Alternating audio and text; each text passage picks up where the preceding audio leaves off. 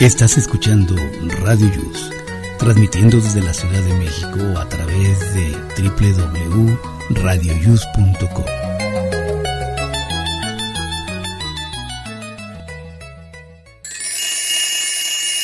Tamales Marín presenta.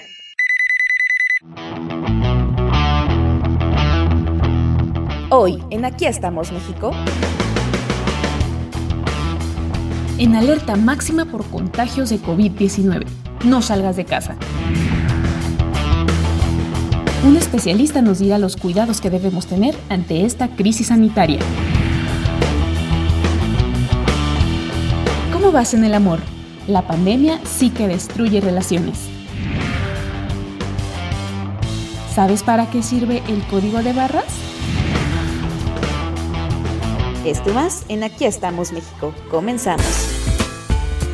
radioius.com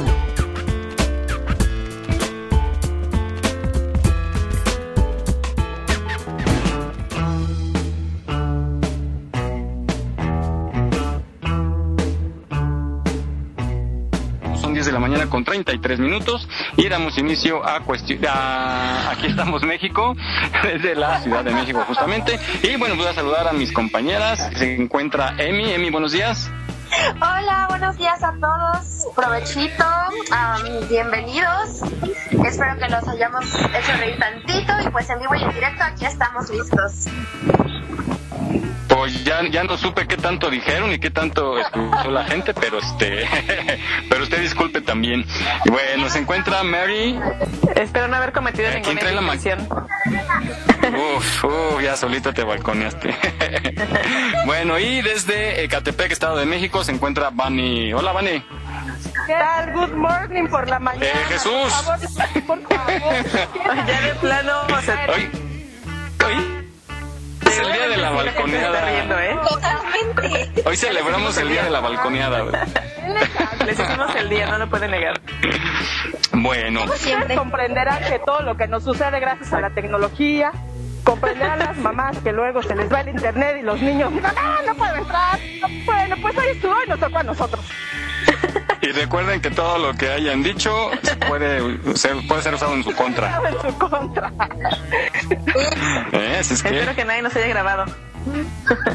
oye, este, Bueno, pues bueno, vamos a dar inicio a este programa que está lleno de sorpresas y pues vamos a empezar lamentablemente con la información de COVID que ha habido en México, muy lamentable el número de muertos, ahora sí que cada día era cifra récord, muy triste las escenas de los reportajes de los medios en donde la gente pues desgraciadamente ha sufrido para ingresar a su paciente y en otros casos de plano no es ingresado y son regresados a su casa, algunos literalmente a, a morir a casa. Eh, muy lamentable esto porque pues no se ha actuado a tiempo. Yo estoy de verdad en lo personal muy muy enojado. Pues platicado, ¿no? Apenas conforme vaya el tiempo avanzando este año, que es año electoral, se empiezan a, a ver por ahí ciertos apoyos, entre comillas, pero bueno, ya sabemos que lo que pretenden es eh, crear adeptos para su campaña. Y eh, pues un llamado que hace la autoridad, eh, aunado a esto de los tanques al- de oxígeno concentradores, que la gente que ha sido beneficiada por el préstamo de los mismos a través de las diferentes instituciones se han quedado con ellos, ya, ya no nos han regresado y entonces hay escasez también de tanques porque no los está regresando la gente. Entonces, eh, Ay, un llamado a, a la gente que ya no lo utiliza. Pues muchas veces lo que pasa es que pues la misma situación ha creado que la gente sea un poco egoísta pensando en que lo va a necesitar otra vez con otro familiar, pero si ya no lo ocupan, por favor regrésenlo y eh, apenas van a actuar la autoridad para intentar identificar a la gente que ha hecho fraudes y robo de tanques. No sé si vieron ayer uno de una Se van a ir al una, una infierno. pero y más allá, no sé si vieron el de bárbaro. ayer de un Uber, un Uber que le robó a su pasaje sus tanques, que llegaron, llevaba creo tres tanques de oxígeno y se la- bajó ella y se los llevó. ¿Cómo crees? Entonces, qué sí, No puede ser. Yo en las Entonces ya están toqué haciendo las investigaciones. En 38 mil pesos. ¿Cómo crees? sí, No, bueno. supuestamente lo van a, todo esto lo van a regular y que va a ser delito, pero bueno, estamos hablando de algo que debieron hacer desde el principio. ¿Se acuerdan que comentamos que deberían de tomar el control del oxígeno? Lo platicamos aquí, pero bueno, les interesó más dar dinero para un estadio de béisbol y, y un tren Maya que, pues bueno, se visualiza que va a ser un fracaso. Entonces, pues bueno, muy lamentable. ¿Cómo está la cuestión? ¿Cómo lo ven por allá, Emi, por tu zona? Pues yo lo más que he visto es igual toda esta parte de que es, es urgentemente necesario regularlo porque hay muchísima gente queriendo revender sus tanques en cantidades estratosféricas y pues ah, gracias a Dios a mí no me ha tocado ninguna situación así de cercana como para luchar por conseguir un tanque, pero a muchos amigos sí. Entonces es, es indignante y es frustrante ver cómo la gente está queriendo darse aires de emprendedores y cobrar cantidades estratosféricas por algo que literal está salvando la vida de muchos que no tienen para pagar y pues es, es muy triste, muy, muy triste. Claro, están lucrando con, con la vida. ¿no? Oigan, y también otro tema, no sé si vieron la... Pues estos videos que están surgiendo en las redes de, de hacer un concentrador casero con una, un filtro de pecera y un vaso humificador y que funciona de maravilla, además de otras dos, tres recetas que, bueno, ya se demostró y se está advirtiendo que esto puede ser mortal para pacientes graves, entonces no hagan caso, los que nos escuchan no hagan caso de esas propuestas caseras baratas que puede terminar en, eh, en pues la pérdida de una vida, ¿no? Entonces, eh, invitan a que la gente no haga caso y lo mejor, decíamos la vez pasada, atenderse ante el más, ante el más eh, mínimo indicio de, de alguno de los síntomas de COVID. Eh, Mary, ¿cómo anda por allá? En Vallarta. Hola, hola. Pues de, ya ves que estamos ahorita también en, otra vez en alerta hasta el 31 de enero, pero sí veo movimientos. Efectivamente, la gente, pues creo que Creo que, fíjate que creo que ya hasta, aunque tengan casos de familiares, porque sí me ha tocado conocer que tienen familiares ya internados muy graves, y aún así la gente no se sigue cuidando, ¿no?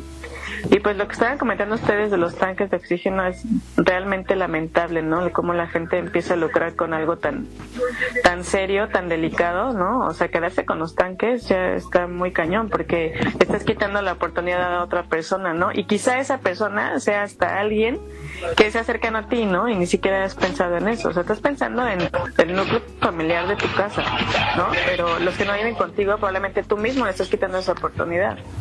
Porque aparte pierdes tiempo en estarlo buscando. Entonces, pues yo, yo espero que la gente empiece a entender, que, que tomen conciencia y que no hagan eso, ¿no?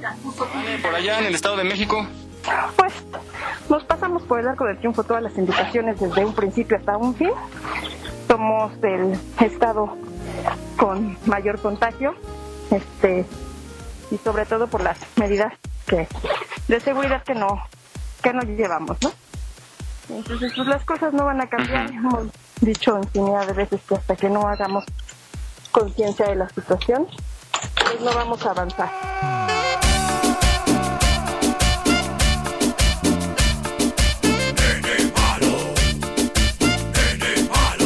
Y bueno, pues vamos a, a, lo que es ya nuestro programa. Eh, tocando ese tema, fíjese que yo, yo pensaba lo difícil que es para algunas parejas, por ejemplo, eh, del otro, ah, bueno, venía por patriotismo y de repente pues allá hay dos o tres hoteles mega grandes y yo decía, se supone que, o sea, ese hotel nunca dejó de trabajar, ¿eh? de dar servicio como hotel, como motel y hotel. Entonces yo decía, se supone que los habían, eh, algunos los habían adaptado para recibir a los médicos enfermeras y que pudieran vivir ahí, ¿no? Entonces yo decía, qué padre sería que, que toda la gente del servicio médico pues, fuera atendida y consentida y la autoridad los trajera en camión y los dejara ahí, les diera su comida y pasara por ellos y los llevara en turnos decentes que pudieran descansar, ¿no? Pero no, de repente iban a entrar dos parejitas, así dije, ah, caray, ¿no? Entonces luego cambió ya mi pensamiento hacia...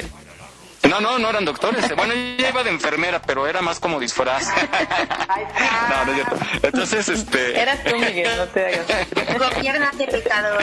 No, no, no. Entonces, pues ya les dije, nos vamos allá arriba. Ah, no, entonces, eh, yo decía, pues qué, qué difícil. Por ejemplo, si, si, Así. Y Miguel 666 para que sea como más malévolo.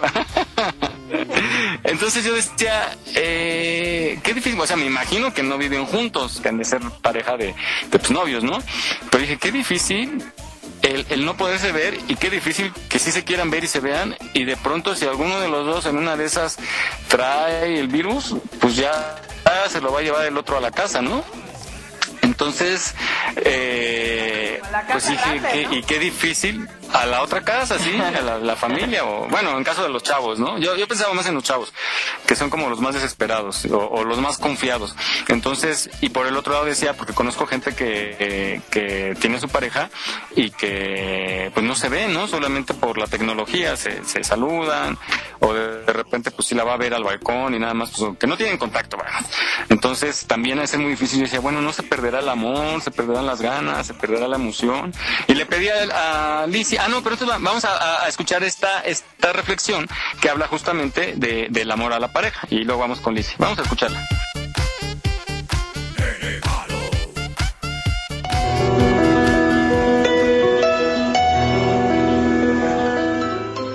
Voy a decir algo que con seguridad va a molestar a muchos, pero que cuando se los explique, les va a molestar todavía más.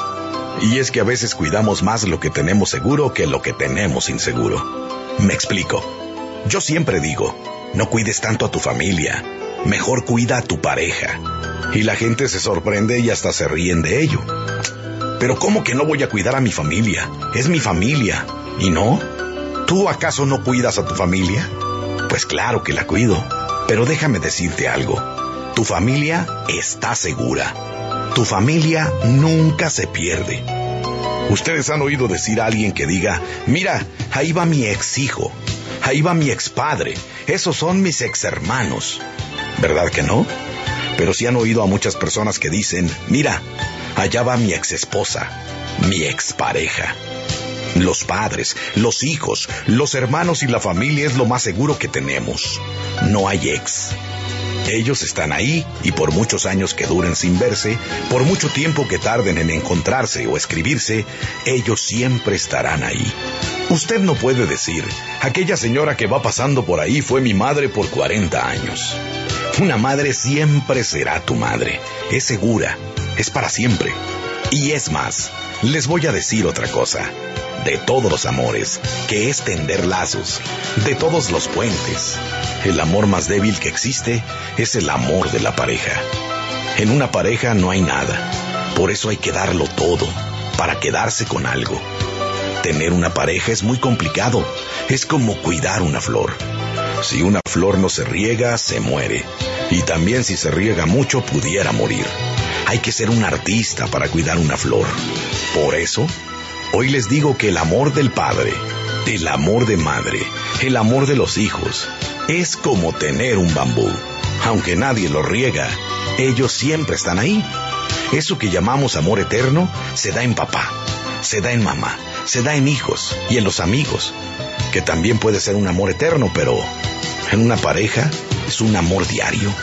Tiene que cuidarse todos los días. Es algo que no podemos dejar solo es algo que no podemos despreocuparnos.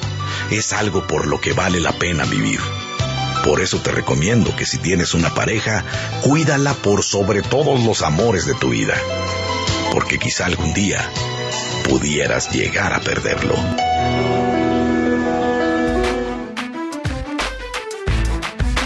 No olvides seguirnos en nuestra página en Facebook.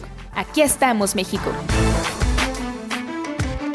Más de 10 meses contigo. En Aquí estamos México estamos comprometidos a llevarte contenido de calidad y lo hacemos con mucho gusto.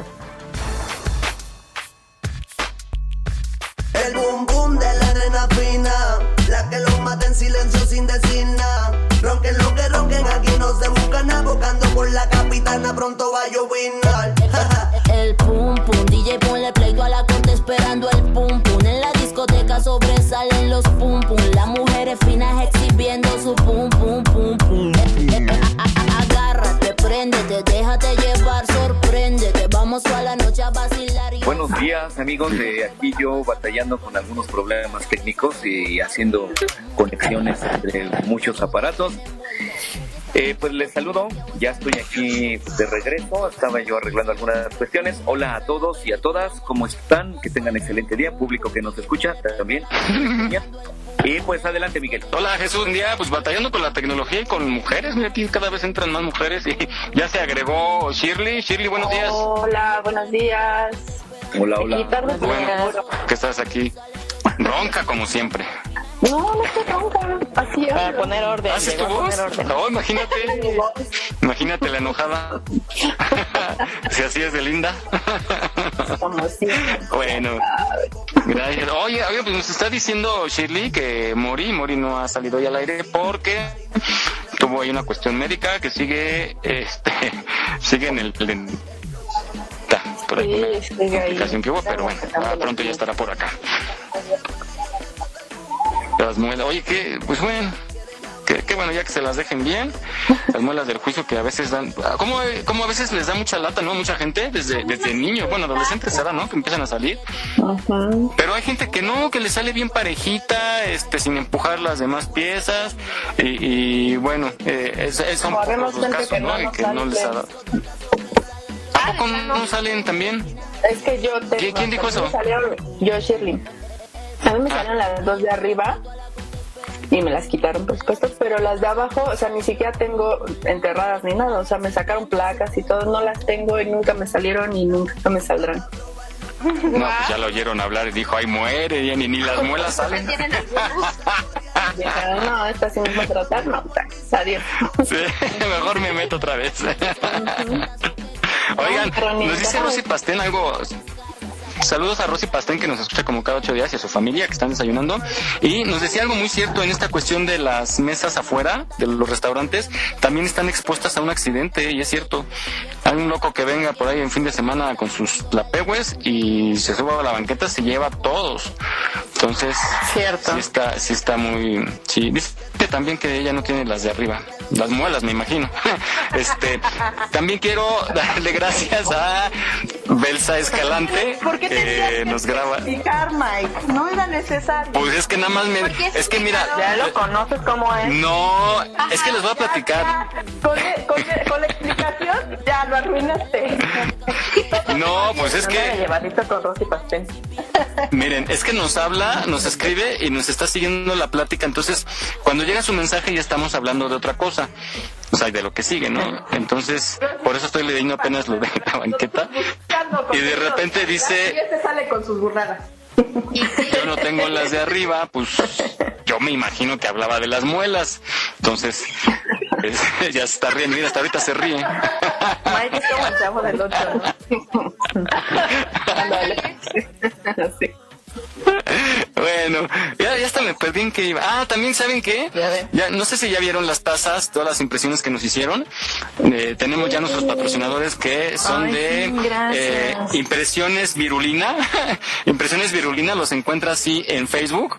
Y ellos nos hicieron unas tazas padrísimas, unos mousepad padrísimos, unas playeras y están pendientes unas gorras que ya la están trabajando.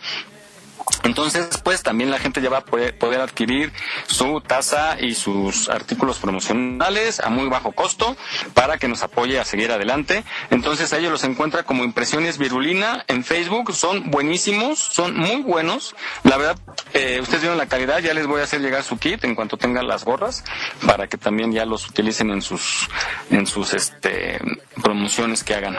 Entonces, eh, ¿cómo quedamos? Vi- Virulina. Impresiones Virulina con V en Facebook, ¿sale? Entonces, bienvenidos también como nuestros patrocinadores y están padrísimas. Dice Pastén que sí, que el tema era de las muelas y que quiere sus tazas. Hoy me dijeron que te vieron en la arena, en la fiesta de la playa. Vamos rápidamente con Lizzy, que nos habla justo de este tema que platicábamos en la, en la reflexión de las parejas, lo difícil que es el verse o no verse. Vamos a escuchar a interna.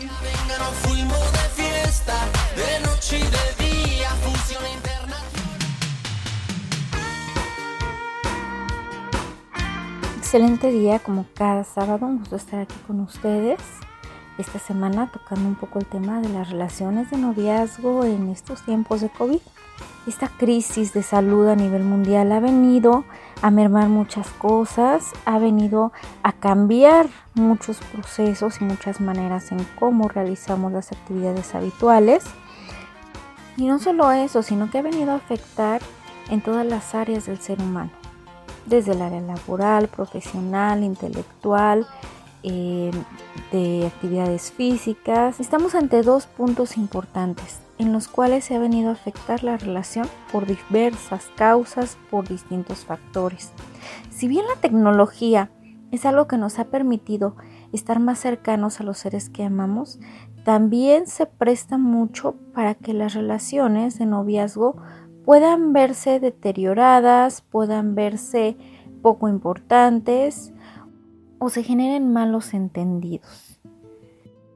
Por eso es que muchas parejas han preferido continuar con las visitas, ya sean esporádicas, ya sean recurrentes, pero continuar con esta convivencia de manera regular, lo que ha traído consecuencias de salud a veces eh, por temas de pequeños descuidos. Es inevitable en el momento que uno está frente al enamorado, la enamorada, el querer este, tener alguna acción con la cual se demuestra el cariño, ya sea besos, caricias, abrazos. Entonces este contacto físico es obviamente un riesgo.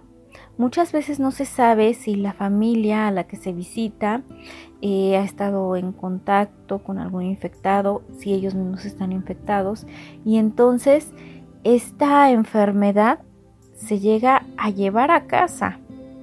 Por otro lado, está el tema de esas relaciones virtuales, de relaciones a distancia, en donde muchas veces se siente que la emoción va disminuyendo, que no se está retroalimentando la relación como debería de ser.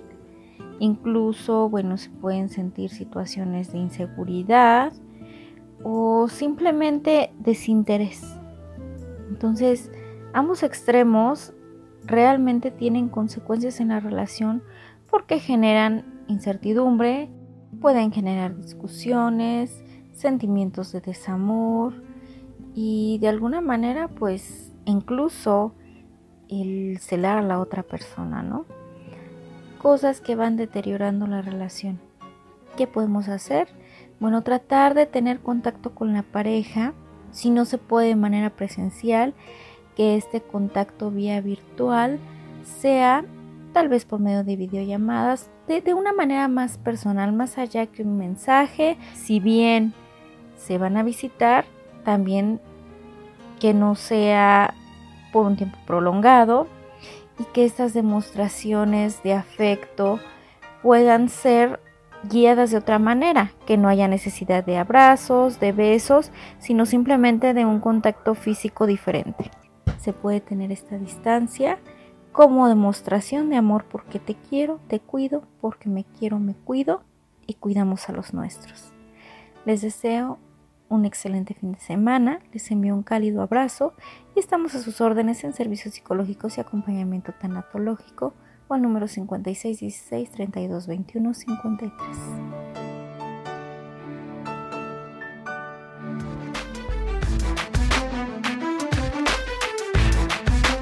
No olvides seguirnos en nuestra página en Facebook. Aquí estamos, México. Si tu ciudad cuenta con alerta sísmica, recuerda que puedes tener hasta 60 segundos para ubicarte en un lugar seguro. No bajemos la guardia. Continuamos.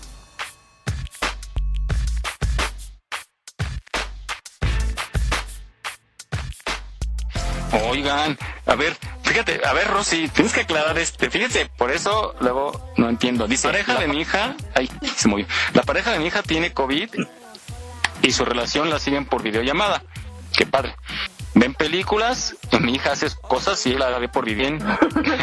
o sea, me imagino, hace sus cosas de, de, casa, me imagino, ¿no? O sea, sus tareas, su, su es que está junto. ¿Ven, ven, ven la importancia de no poner un coma, una coma, un coma, no, una coma. Dice, Los Mike de verdad hoy nos están viendo. Sí, sí. Pues bueno, ahorita que nos aclaro. No, bueno, nos, nos trata de decir ellos tienen su relación a distancia, ¿no? Entonces, muy bien, porque debe ser muy difícil, ¿no, chicas? ¿Ustedes ¿Qué opinan? De, a lo mejor no tanto porque alguien está enfermo, sino por seguir la- los lineamientos de, precaución. ¿Qué opinan, Emi? Pues, o sea, ahorita siento que como que todos los que decíamos que no se puede una relación a distancia, nos podemos tragar nuestras palabras al ver a mucha gente. Por ejemplo, no sé, o sea, yo, yo que convivo con mi, con mi novio que pues vive lejos y por la pandemia no podemos salir. O sea, literalmente las apps como Netflix Party, Zoom, así son una gran oportunidad justo para tragarnos nuestras palabras de que no se puede una relación a distancia y que no sé qué, que tal vez no es lo mismo que lo que siempre que imaginamos una relación a distancia, pues pensamos que alguien vive en otro estado, otro país, así. Pues no, la pandemia nos obligó a conocernos una relación así, así que pues sí se puede, yo digo. Oye, pero sí, eso, eso de los besos y abrazos, pues sí se extraña, ¿no? Ah, claro, pero pues es más importante tener salud ahorita. Pues sí, pero hay, hay de haber unos que pues, hasta la muerte, ¿no? Dice, Juntos hasta la muerte. Se ser muy difícil. Shirley, Sí, yo también siento que sí debe ser difícil, pero creo que sería lo más responsable. De hecho, tengo un amigo que sí me contó, desde que empezó la pandemia no ha visto a su novia. Y llevan años de ser novios, y a lo mejor también por eso pues les da como esa, pues no sé si fuerza o cómo se le pueda llamar, pero pues para aguantar a solo verse por teléfono, solo así igual ver series, ver cosas por teléfono nada más y no verse, porque sí es, sí es riesgoso. ¿Y cuánto tiempo llevaban de novios? Y exactamente no sé, pero sí llevan unos siete, ocho por ahí. No años. Años, pues que se vaya consiguiendo otra novia, ¿no? De mientras. Ah, no es cierto. Ah, no es cierto. A ver, Vane. No, no, no. Mire, yo voy a cometer una indiscreción. No voy a decir nombres, pero hace poco platicando con una amiga, me decía este, cómo está manteniendo su relación a distancia. Y me decía, este, ¿sabes qué? Estoy descubriendo cosas bien interesantes con estos juguetitos de sex shop y Ajá. las videollamadas. Entonces, así han mantenido su relación. Y dice, o sea, es algo que nunca me imaginé, pero pues probamos y pues ahorita nos está gustando. Ya, bueno. Ah, pues qué bueno. Tú sabes. Entrar en otros terrenos. Sí, sí, sí, ¿no? Fue así como que... no, pues te, te- tienes que adaptar ante las circunstancias, ¿no? Entonces, pues ya, tienen un tip para las relaciones a distancia. Sí, pues que qué bien, oye, pues es buscar opciones y mientras los dos estén de acuerdo, Claro. adelante, nada más que cierren la puerta porque no vaya a entrar la mamá y de repente, hijo, ¿qué haces? Bueno. Lo dices por experiencia, ¿verdad, Miguel? Ay, Mary. A ver, Mary, cuéntanos, cuéntanos de lo de que llegó ya hoy. cuéntanos. No, no ha llegado. La pasamos romántico, sin piloto automático.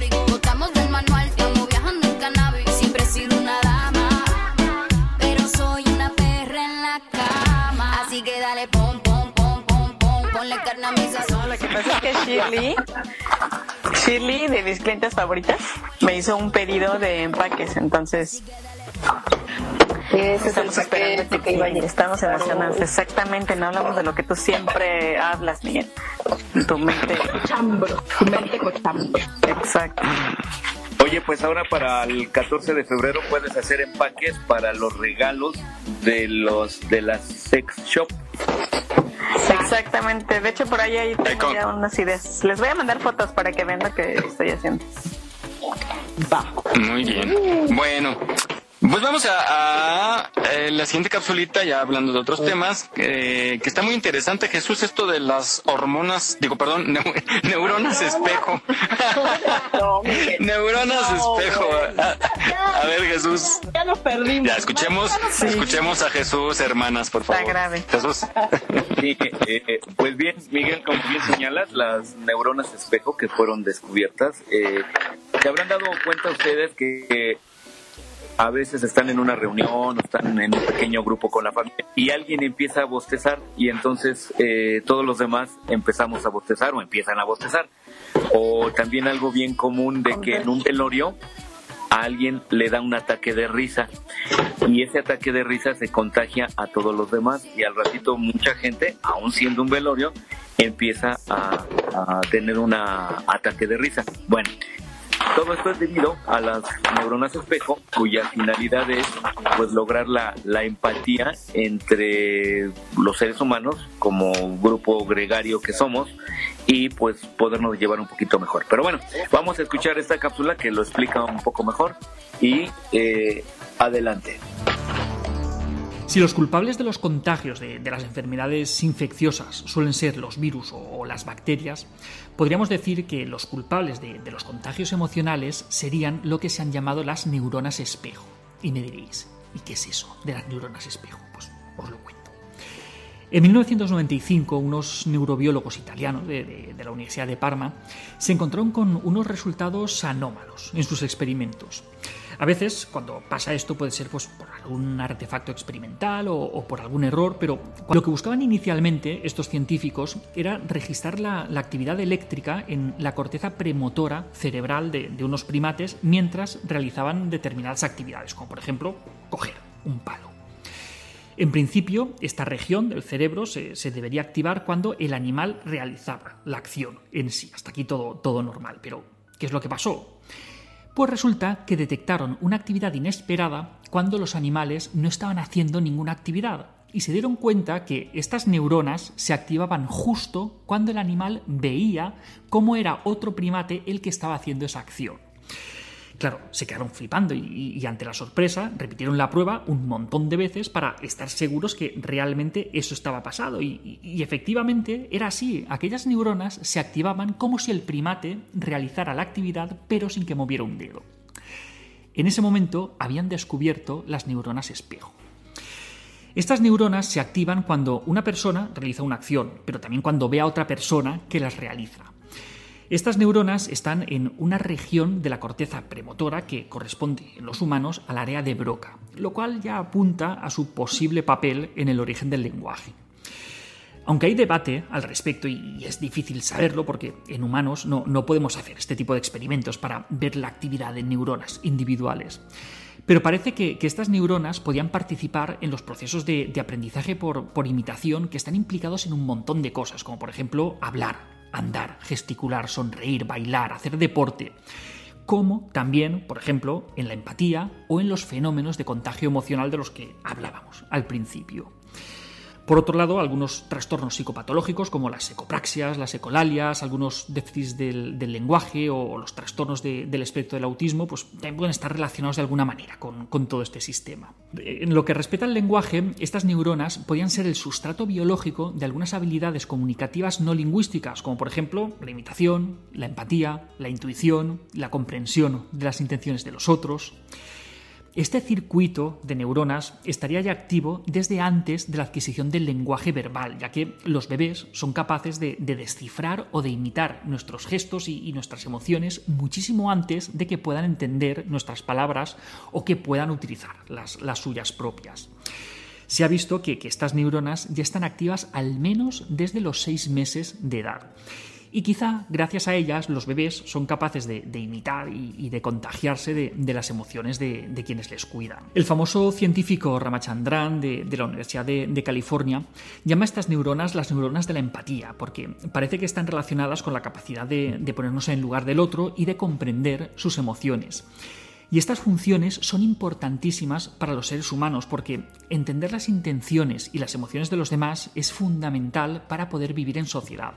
Puede que el funcionamiento de estas neuronas contribuya a explicar por qué empatizamos mucho más con los problemas que nos pillan cerca que con los que nos pillan lejos que nos ayude a entender la ligereza, por ejemplo, con la que veíamos en las noticias otras epidemias cuando, cuando nos pillaban lejos, pero lo rápido que nos estamos dejando llevar por el miedo cuando la crisis ha estallado en nuestra propia casa. Aquí estamos, México. Esperamos tus comentarios a nuestro WhatsApp 56 294 1459. 56 294 1459. Más de 10 meses contigo. En Aquí estamos México estamos comprometidos a llevarte contenido de calidad y lo hacemos con mucho gusto. Continuamos. Son las 11 con 15 minutos. Eh, estamos transmitiendo en vivo desde la Ciudad de México. Adelante, Miguel. A veces, bueno, pues es psicológico, ¿no? Que por ejemplo, algunos se rasca la cabeza y de repente te empieza a dar comezón que a lo mejor ni tienes, ¿no? Y te empieza a rascar también la cabeza. Te la nariz y le dices, no, es un tip que te estoy dando porque el moco lo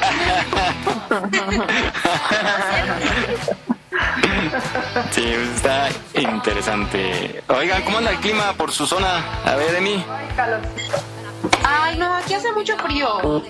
O no sé si ¿Cómo vivo en un lugar muy frío. Sí, yo me estoy muriendo de frío en estos momentos. Ay, seguro Shirley. Shirley también, Yo ¿verdad? también tengo frío, siempre tengo frío aquí. Pero bueno, la zona donde viven ustedes, la zona sur, sí es fría. Sí, pero hoy sí está más calientito que otros días. Ha, ha estado saliendo el sol y sí ha estado caliente. La casita. Lo que sí hay muchos cambios de temperatura de pronto, ¿no? En la tarde empieza a hacer viento, o luego a mediodía un vientecito frío. O sea, hay sol, pero casi como que viento frío. Sí, bastante. Entonces, este, eso es lo que nos hace daño.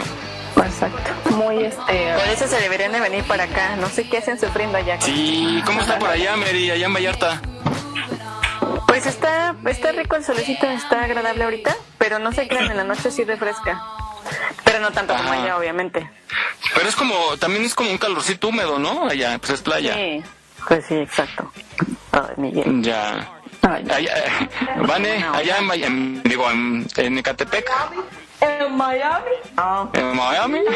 Ah, Pues ya sabes, los cambios de clima están a lo que dan, ¿no? En todos lados. Pero hoy aquí está calorcito, rico. Entonces, nada más hay que cuidarnos porque estos cambios de clima son los que pueden provocar una gripa, una tos, una así, confundirlo con COVID. Entonces, Evitar eso, o gente mayor, porque pues ahí es donde te vienen las neumonías, eh, pulmonías. Oye, Jesús, pregunta esta Rosy Pastén, eh, dice que si sería eh, es- esa de eh, neurona espejo, eh, que por ejemplo veas a alguien que está comiendo limón y que se te antoja y que también vas y lo comes. No, no, pero por ejemplo, ustedes piensen en limón, en que eh, y van a sentir de alguna manera el lo ácido del limón, entonces van a sentir esa sensación. O también cuando O sea, te lo "Ay, saboreas. Ajá, algo así también es de parte de la neurona. Ah, y, y entonces, por ejemplo, cuando pasa ya una chica y alguien pues la ve y se la saborea. Lo tiene. Que, por ejemplo, Empezaste con tus los, los, los trabajadores de la construcción. sí, la repasan así. No, que eso está muy mal. Bueno, Los piropos filosóficos de los trabajadores de la construcción. Hay mujeres que no, sí hay que respetar, hay que respetar, ¿no? Las, a quien sea, digo, mujer, niña, este, persona mayor y todo, no hay que decirle si, si, si a, si a uno le gusta, se ve bonita, hay que disfrutarlo visualmente, decir, pues sí, es como estás disfrutando algo que estás viendo, pero hasta ahí, no, no verlo de forma y mucho menos expresarlo de forma morbosa, porque que bueno, a, a muchas mujeres les, les, pues les gusta que, que las miren, que las admiren más bien, ¿no? Que las admiren porque son mujeres, les gusta lucir bonitas, son bonitas y bueno, les gusta Oye, oye, Miguel, que, que, pero- que volteen a verlas. Mande. Pero es que ahora eh, ya decir un piropo ya se considera como acoso y también las mujeres hay dicho que dicen, a ver, ¿cuál es la diferencia entre entre piropo y acoso? no, nada más que no te falten al respeto. A todas las mujeres nos gusta Exacto. que No, pero hay Es que es la forma en la que te lo dicen. Pero es la forma, Jesús, en la que te lo dicen. dicen, si estás feo, respeto, ya. Si estás Es, es- es muy diferente una mirada lasciva a una mirada de cuando te parece guapo o guapa alguien. Pero ¿quién puede? A ver, Y el tonito en el que te lo dicen ¿cuál también. es la diferencia? ¿Cuál es Exacto. la Mm, Es que es esa la forma. diferencia obscena La a verdad una está en la, mirada tierna? la pues? interpretación de cada quien, eso sí, ¿no? Eso, a eso así, justo es eso. Ser- ¿Cuál es la medida? No, pero según quién, No hay- Mari, no hay- la medida cuál es. A lo mejor a ti te miran de una forma y lo interpretas, ah, no, ya se pasó, y a lo mejor Vane dice, pues, está coqueteando. No está cañón que sí pasa. No, no, no creo que no coincidamos. No, yo creo que No, no, es que, es que a ver, si tú fueras, si tú fueras juez, ¿cómo, cómo vas a, no hay una medida, es, es algo de lo que no se puede medir, porque esa interpretación y justo lo que dice es Vane. Es que es obvio. Pues- Es obvio. sí, No, es pero a ver, no, no, no, no, no, no, no. Para unos puede Yo ser podría- una cosa y para otros, pues ya si nos vamos a los extremos, el que te digan hola mamacita, hola mamacita, pues así como que, ay, me faltaste el respeto. Pero, A ver, a ver, a ver. Pero a lo mejor eres del convento, a, a ti Pero te por decir precisamente así como lo dijiste. Ajá, pero, no, no, no, o sea, pero justamente ahí es la manera en que te lo dicen. Déjenme, déjenme decir. Ajá. Voy a preguntar algo. A ver, a ver, a ver. Eh, la medida precisamente es la incomodidad que siente la mujer en el momento que está recibiendo una mirada. Ahora, una misma mirada en el mismo sentido de diferente persona les va a incomodar de diferente manera. Ajá, coincido. Ajá. Entonces, es el, el quien debe de calificar si es una mirada, digamos, morbosa, es la propia mujer. Porque decir, me incomodó, oye, pero si está bien guapo quien te está viendo, pues no, pero Ajá, y puede, y puede tener más, más morbo el, el guapo que, que te halagó con un piropo, puede tener por dentro más morbo. Pues, Pero es que eso, pero sí se nota, aunque, o sea, guapo, feo, Exacto, sea, pues sí se nota si lo hace de Pero manera actúan diferente. Morbosa. Actúan diferente. No, no, no, no, no. Ah, ¿cómo no? Si no ver, conozco, yo veo la- por más que sea Brad Pitt diciéndome algo así, no lo conozco y me va a incomodar. No, a mí, sí, a mí también me hace cosas así. Vale, ya está de Miguel y de Jesús, ya la perdimos. Claro, pues, guapo del mundo. Van, sí ve la rosa de Te puede Guadalupe. incomodar, exactamente. O sea, Porque me lo han hecho, Exacto. Sí me ha pasado y me molesta de igual manera, o sea, de verdad los Exacto. admiro y los quiero patear. Es que ustedes no salen de lo que callamos las mujeres. Bien,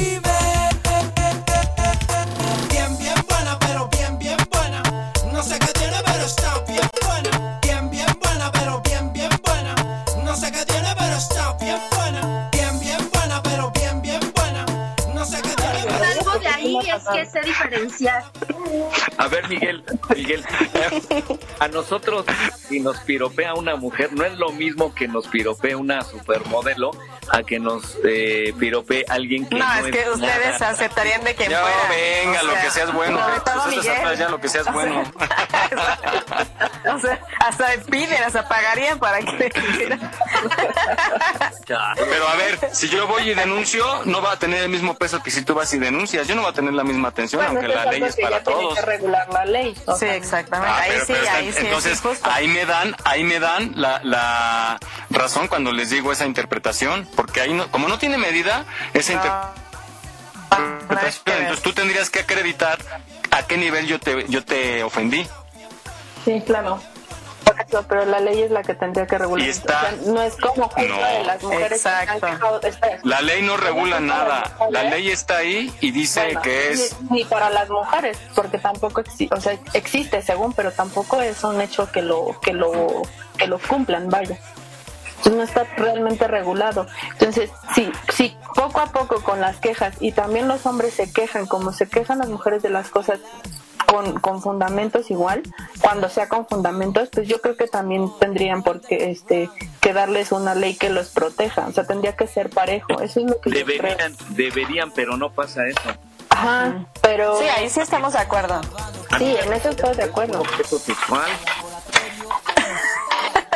A mí nada más me gustan para eso,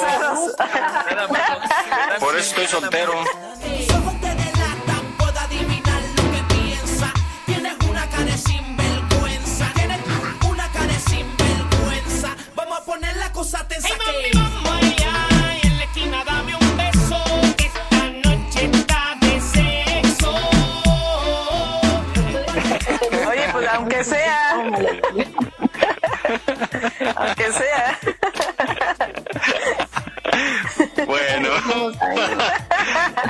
Seguir ya A ver, porque ¿qué opina si no nunca vamos a acabar. Qué bueno que no estamos de- Oigan. de manera presencial. Ya te hubiéramos Bueno, ya la van a estar de nuestro lado, Jesús. Sí, Ya tenemos un... sí. Sí, sí, yo apoyo eso. O sea, la percepción puede ser muy diferente a, a cada persona. Ujú. Obviamente, Sí, eso como, sí. como mujer, un piropo un guapo, pues por lo menos volteas y no se la refrescas, pero te lo voltea un feo, pero por supuesto. Entonces, ay, pues, que si Brad que si Brad Pitt me echa un piropo no le echo caso, ay, ajá. No, pero es que Ándele. de un guapo. Vane para presidenta. Vane para presidenta. No. Lo, No, te lo digo yo que me ha pasado y que así, te lo juro, se las he rementado de regreso. Así. A ver, ojo, ojo, ojo. Sí.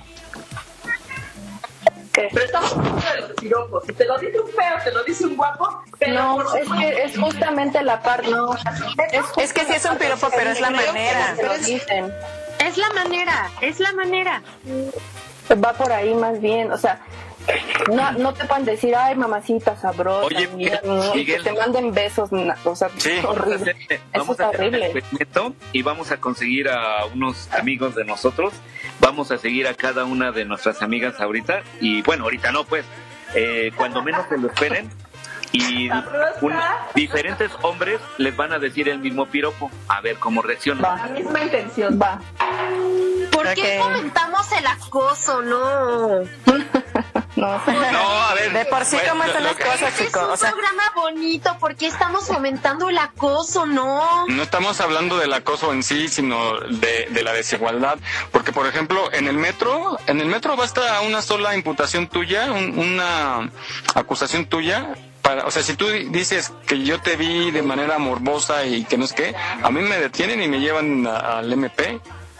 Cuando a lo mejor yo nada más me agaché a ver, a, a ver tu saco y porque le cuelgo un hilito y entonces yo tendría que probar eso, pero sin, no, sí, puede ser, o sea, a lo mejor traes un hilito ahí, ah, no, son sus pies, ¿no? Ah, no, este, volteé a verte y, y, y- y tú volteas y me ves justo cuando estoy viendo hacia abajo y tú vas a decir que te estoy morboseando y me, y me ay, no, es vas a decir que- no, es que sí los hay. Y en el metro es basta tu imputación para que me, a mí me detengan y yo estoy indefenso porque ahí tú lo tendrías que probar. Sin embargo, a mí me llevan por el simple hecho de que tú dices. Eso, eso es, ahí hay desigualdad. Y que sí hay muchos Sí, acosadores, hay, y cañón, o sea, eso y más, ¿no? Pero, pero vamos, a lo que vamos es, y retomo el tema, es algo que no se puede medir. De hecho, de hecho, hay ¿No? había, De lo que hablas de la desventaja, ¿no? había o hay sí. en el metro que mujeres Ajá, con que están en contubernio. Eh, Sí, que los cómplices siguen de de, te- de testigo para decir que una persona estaba Sí, o sea, habrá casos en los que Bueno, definitivamente no es, no aplica y no es un acoso. O sea, habrá casos en los que no, eso está Claro. perfectamente entendido. Por eso, pero tú, tú como Pero- mujer lo puedes interpretar como acoso. No, es que luego luego se nota, este Miguel, se Por siente, eso, tú sabes sí. la forma en la pero que a ver, sí, sí. Pues ahí pones en, hay, hay esa interpretación del juez. Pero si hay Entonces, momentos en la vida de todos nosotros en que a veces no estamos de humor, incluso llegamos al trabajo y, y alguien nos hace una pequeña broma y en ese momento explotamos porque no estamos de humor para aguantar algo así. A lo mejor siempre se lleva con nosotros, pero ese día en especial y a esa hora algo nos molestó, estamos preocupados por algo y explotamos. Entonces, en esos casos, a una conducta que siempre... Es que yo creo que ya se están a otra cosa. puede verse al, al, que ya no tiene nada que ver. Perdón. No, porque estoy hablando, estoy hablando de, insisto, en, en que no es algo que se mida, que se pueda medir y es difícil, por ejemplo, cuando tú ya, o sea, sí entiendo la parte en que ustedes, con- más como mujer, sienten cuando es con morbo, cuando es lascivo, cuando es con, con fin de, de, pues de morbosear, ¿no? Ajá, pero o sea, bueno. si ustedes, yo sí entiendo esa parte, porque, o sea, ustedes pueden sentir el- la ofensa, ¿no? La ofensa, pero yo te puedo asegurar que tú no lo sientes en el mismo grado que lo puede sentir Mary o que lo puede sentir Vane. no, Puede ser por la mira, costumbre de que Vane a lo mejor ha estado en donde hay más, más zona de, de gente que, que te dice cosas y que te acostumbra, porque también viene la costumbre, ¿no? O sea, pasas por un taller y se- por, por lógica te van a voltear a ver y, y, y a lo mejor el más atrevido pues, va a chiflar. A eso. Entonces, eh, puede ser que Vane no le moleste porque es la zona en donde pasa eso y lo vive a diario y no pasa de ahí, no le molesta. Pero puede ser que, Es que sí Vane te convive moleste. con puro guapo. Eso sí. al respeto, no me ofendo. me cae. Eso, faltan el respeto. Piérdeme el respeto. Cosas. Y hazme, te lo ruego, las proposiciones más indecorosas. Sí, sí, hay algunos Pues hay que hasta los guapos se les quita, ¿eh? A ver, otra, otra, otra. Pues que no ve, a ver. No, espérame, no, no hasta la Paquita, la del barrio, canta, canta la de Invítame a pecar. Y es mujer, y está en contra de los hombres. Nosotros Sí, nos dice, a Invítame a Paquita". pecar. Invítame a pecar. Quiero pecar contigo. No me importa pecar.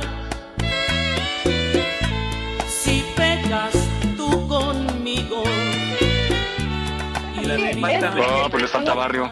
Te gusta la cosa y si no te gusta que te molesten en la calle no significa que no tengas gustos o deseos sexuales.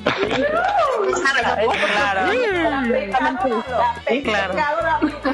A ver, a ver, yo, yo incluso en a- allá en Radio Yus, cuando tenía las entrevistas, y, y qué, y qué gente iba, Jesús, iban magistradas, iban abogadas, iban este MPs, y, y yo así de repente sí una, ya bueno, fuera de, ¿no? Así, oiga, esto está muy guapa, con todo respeto, está muy guapa, o sea, ya sí, pues cómo no va a voltear uno, ¿no? Y, y lo dije con mucho respeto y no creo que le ofenda. Hay una enorme diferencia entre decirlo así a que vaya pasando y Con respeto. Adiós, mamacita. Es una diferencia abismal. O que te manden besos así. Uy, muy foforufa, ¿no? Cuando vas caminando por la calle, es una diferencia abismal. ¿Quién le da el derecho de decirte algo así? ¿Quién? Exacto. Pues es que, a, ver, le juzgas a las mujeres. ay, Emi. Ellos se sienten con Sí. el derecho, pero es 100% diferente que se los digan de una manera que nos lo digan de otra.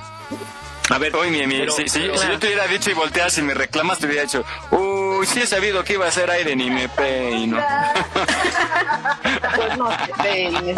Nadie le pidió que se peinara. Nadie le pidió que gracias, gracias. Pues el viento es libre, ¿no?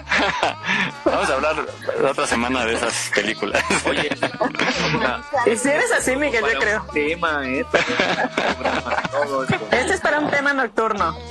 Oigan, ya, vámonos a otra cosa, ya me aburrieron. Ya me enojaron. Ah, es que tú ya no tienes argumentos. Vóytelas.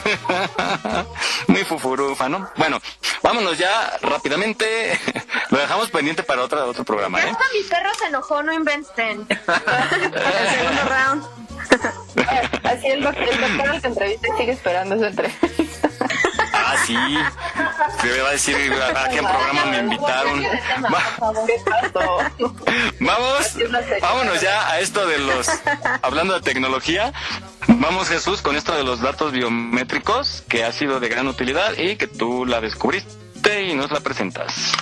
Muy bien, pues vamos a ver esta, no vamos a escuchar esta cápsula en donde precisamente nos habla que son los datos biométricos. Eh, proviene de dos conceptos, que es bio, que es vida, o sea, asemeja al cuerpo, es relativo con el cuerpo humano, y métrica, que es la medida. Entonces, hay ciertas características, y ahora con la tecnología existente, que se puede medir la frecuencia de nuestra voz, las huellas dactilares, el iris de nuestros ojos, eh, la palma, el tamaño de la palma de la mano, las venas de la palma de la mano, y todo ello que es factible de medir se clasifica, se codifica y se convierte en un dato biométrico. Pero bueno, vamos a escuchar esta cápsula que de alguna manera nos explica con mucho más amplio. En fechas recientes hemos escuchado sobre las bases de datos que contienen información biométrica, información que nos identifica como individuos y que garantiza la identidad de cada uno de nosotros. Pero, ¿qué son estos datos biométricos? Son los datos que se obtienen con tecnología que te identifican plenamente. Tu rostro, tus huellas dactilares, puede ser tu iris, puede ser tu ADN y hay muchos datos eh, que pueden entenderse como biométricos. La institución pionera en la recaudación de estos datos fue el Instituto Federal Electoral, hoy Instituto Nacional Electoral, quien buscó garantizar la transparencia en la vida democrática del país a través del ejercicio del precepto de un ciudadano, un voto. Lo que hicimos hace ya tiempo fue apostar al uso de la biometría para poder tener cada vez más un padrón confiable. Entonces echamos a andar tecnología para poder comparar los rostros. De tu rostro se obtienen ciertos eh, valores numéricos, ciertos vectores que te hacen único. Entonces se, adquirió tecnología para que a partir de las fotos pudiésemos hacer comparación facial. El proceso se fortaleció con el paso del tiempo y hoy se obtienen más datos de cada individuo que sirven para identificación de electores y otros servicios que ofrece el instituto. Nosotros en el INE, ya desde hace pues, muchos años, en el 2001, empezamos a tomar las huellas dactilares, dos índices, y desde, desde el origen de la credencial tomamos la fotografía. Y más recientemente, en el 2012, empezamos a capturar las 10 huellas dactilares en estos trámites para poder darte la credencial. Los datos biométricos son elementos de seguridad que permitirán que a futuro las elecciones de nuestro país se puedan realizar con nuevas herramientas tecnológicas como el voto electrónico. Estamos, México. Esperamos tus comentarios a nuestro WhatsApp 56 294 1459. 56 294 1459. ¿Te gustaría ser parte de nuestros patrocinadores? Envía un WhatsApp al 56 294 1459. 56 294 1459. Continuamos. Muy bien, pues ahora ya sabemos qué son los datos biométricos y bueno, esto a la vez se vuelve un riesgo toda vez que quien almacena los datos biométricos, que puede ser algún banco, el, por ejemplo Azteca, HSBC o la mayoría de los bancos, ya están almacenando la huella dactilar de los cinco dedos de, la, de las manos. Entonces, si esto se llegase a extraviar o llegase a ser vulnerable el banco en perder esa, esa información, pues esto se convierte en un verdadero problema. Pero bueno, adelante. Imagínate que en las que llegaras a los a las cantinas, hoteles y ya fuera por que pongas tu mano así, nada más. Te proyectas. Tienen toda tu información y, pases. Y ya saben lo que quieres, ¿no? Sí, ya, ya, este que este le gusta con este la alfombra roja, y ya pasas a la 311. no, pero pues es muy práctico, pero sí, como todo en la tecnología tiene sus riesgos, pero sí te facilita mucho muchas cosas. Por ejemplo, ahorita los pagos que, que haces por medio de tu teléfono, ¿no? A través de las de, de, las aplicaciones y por ejemplo cuando te das de alta te pide justamente tu huella, tu, tu cara y todo eso y cómo lo identifica bien rápido y, pues bueno, se hace todo más práctico pero a la vez también más sensible a un plagio, ¿no? A un robo. Entonces, pues, eh, pues bueno, hay decisión de cada quien si utiliza sus datos y los comparte, pero eh, hay algunas cosas que ya no se pueden. No sé si ustedes han visto la aplicación de la Ciudad de México.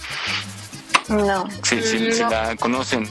Bueno, hay ciertos, o más bien todo, se llama aplicación App CDMX. ¿no? Resulta que ahora para hacer, ¿mandé? ¿No es la de Alameda?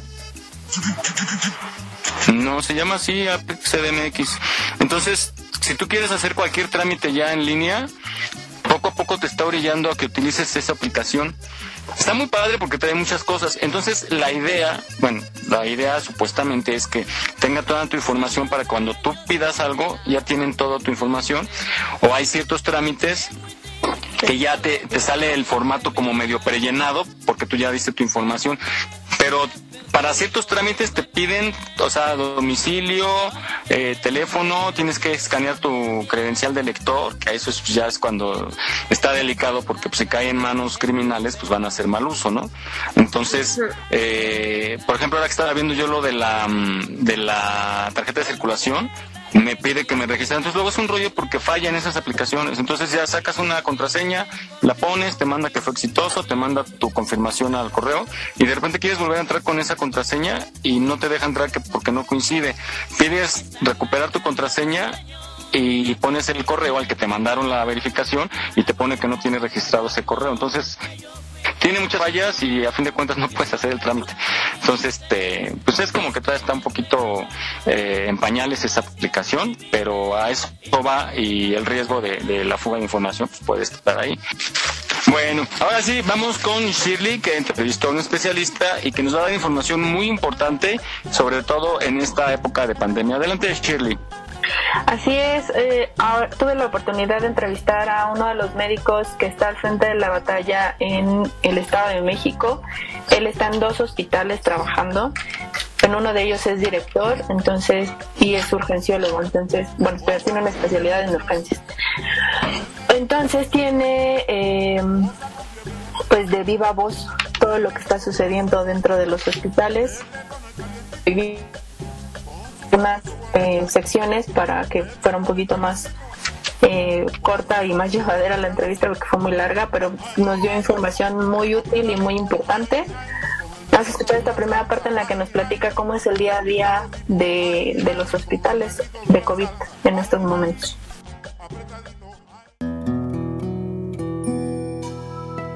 ¿Qué tal amigos de Aquí estamos México? Hoy me encuentro con el doctor Leobardo Domínguez Rivero. Él es médico especialista en medicina de urgencias con una especialidad en medicina de reanimación. Doctor, muchas gracias por atender nuestra llamada porque sabemos que están muy ocupados ahorita. Usted está al frente de la batalla con esta enfermedad que nos aqueja en todo el mundo. Sí, primero que nada, este, buenas tardes, Shirley. Eh, sí, trabajo en el Estado de México en dos instituciones, que actualmente pues están eh, atendiendo pacientes COVID desde el inicio de la pandemia en una situación pues que ya conocemos en este momento que ya es muy grave. ¿Cómo es un día a día de ustedes como médicos ahorita que están atendiendo esta enfermedad tan, tan complicada? Mira, al, al, al inicio cuando se empezaron a dar las primeras noticias de, de los primeros casos en China, nunca imaginamos la magnitud que iba que iba a alcanzar el, el, problema de la pandemia en México y en el mundo. Entonces, eh, cuando nosotros nos empezamos a preparar en la pandemia, para la pandemia desde febrero, en enero, febrero, lo hacíamos con, con gusto, con optimismo, eh, nos preparábamos psicológicamente y, con nuestras eh, conferencias para, para cómo íbamos a, a, utilizar los equipos de protección.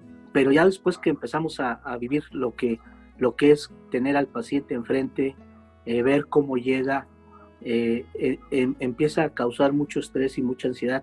Llevamos ya, pues ya vamos a cumplir un año. Entonces ya prácticamente ahorita, pues ese optimismo se va, se va acabando, se va agotando. Ya hay miedo, ya hay estrés, ya hay un síndrome de agotamiento físico, mental.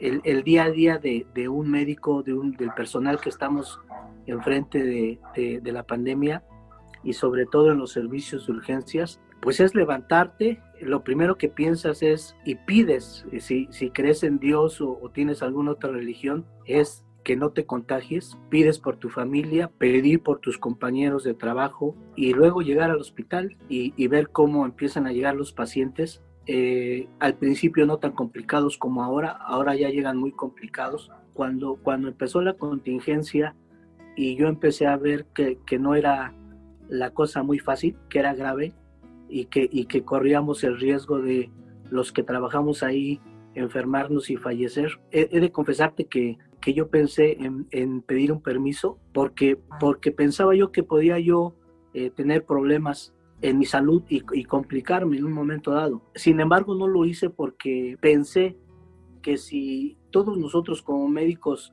no estamos en ese momento donde nos necesitan, pues ¿quién iba a estar? O sea, no hay, no hay nadie más más que nosotros. Y, sabemos que nos podemos enfermar y que podemos fallecer porque ahorita estamos viendo muy triste que ya tenemos compañeros que se enferman y que fallecen. La gente no llegó a pensar que iban a tener un familiar enfermo o que iba, eh, o que iba a fallecer un familiar. Ya toda la gente, todas las familias tienen un familiar que se ha enfermado o que ha fallecido.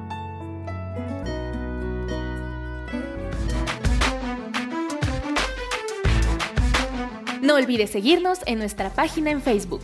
Aquí estamos, México. Si tu ciudad cuenta con alerta sísmica, recuerda que puedes tener hasta 60 segundos para ubicarte en un lugar seguro. No bajemos la guardia. Continuamos. Muy bien, pues eh, eh, eh, acabamos de escuchar esa cápsula en donde pues, nos habla de la grave situación por la que estamos atravesando y que desgraciadamente entre la misma población algún sector o algunos sectores que no entienden o no creen que esto exista, aunado con la mala o mal manejo de esta pandemia, pues eh, está preocupante la situación. Así es que los que creemos, entendemos y somos precavidos, pues a cuidarnos en extremo.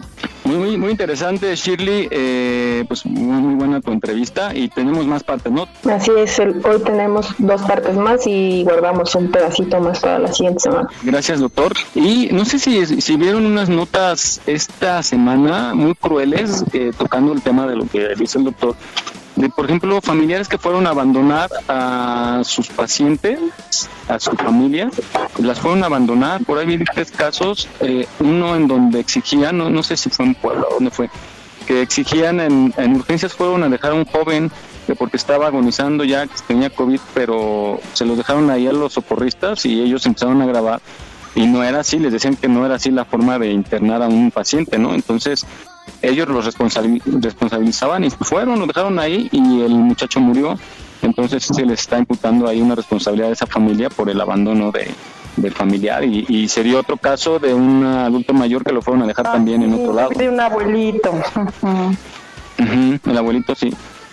Entonces, este, híjole, Qué nos estamos fuerte. humanizando, le- lejos de, de unirnos, pero eso es por no estar preparados, ¿no? O sea, ¿cuántas veces nos dijo, no salgan, cuídense, atiéndanse, ¿no? Porque muchos también sabemos que, pues, gente que no salió y que se contagió, de alguna forma le llegó el contagio, pero no se atendieron a tiempo. Entonces, eh, sí, y los médicos, pues también una, un aplauso porque están haciendo esfuerzos extraordinarios a pesar del cansancio, maravilla. la verdad, y, y creo que deben ser compensados, o sea, en todos los sentidos, ¿no? De tener, sí, deben de ser eh, recompensados de todas maneras y no abandonados porque pues también eh, puede tener alguna consecuencia a mediano plazo, ¿no? Psicológicamente, pues ya están también Claro. sintiendo los estragos. Y físicamente, Son, son, son, por sí ya pues son nuestros héroes, ¿no?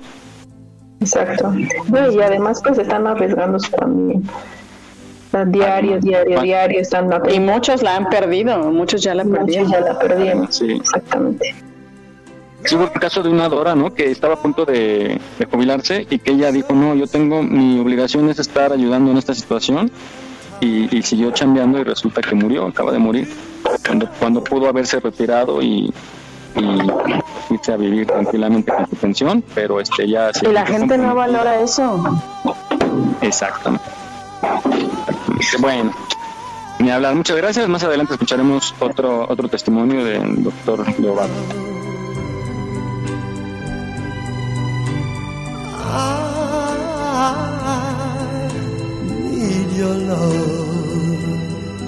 Eh, Jesús, vamos a hablar ahora del código de barras, que es este otro implemento tecnológico que, que también es una maravilla, que nos sirve en muchos muchos ámbitos y pues tú la presentas porque nos la, nos la facilitas.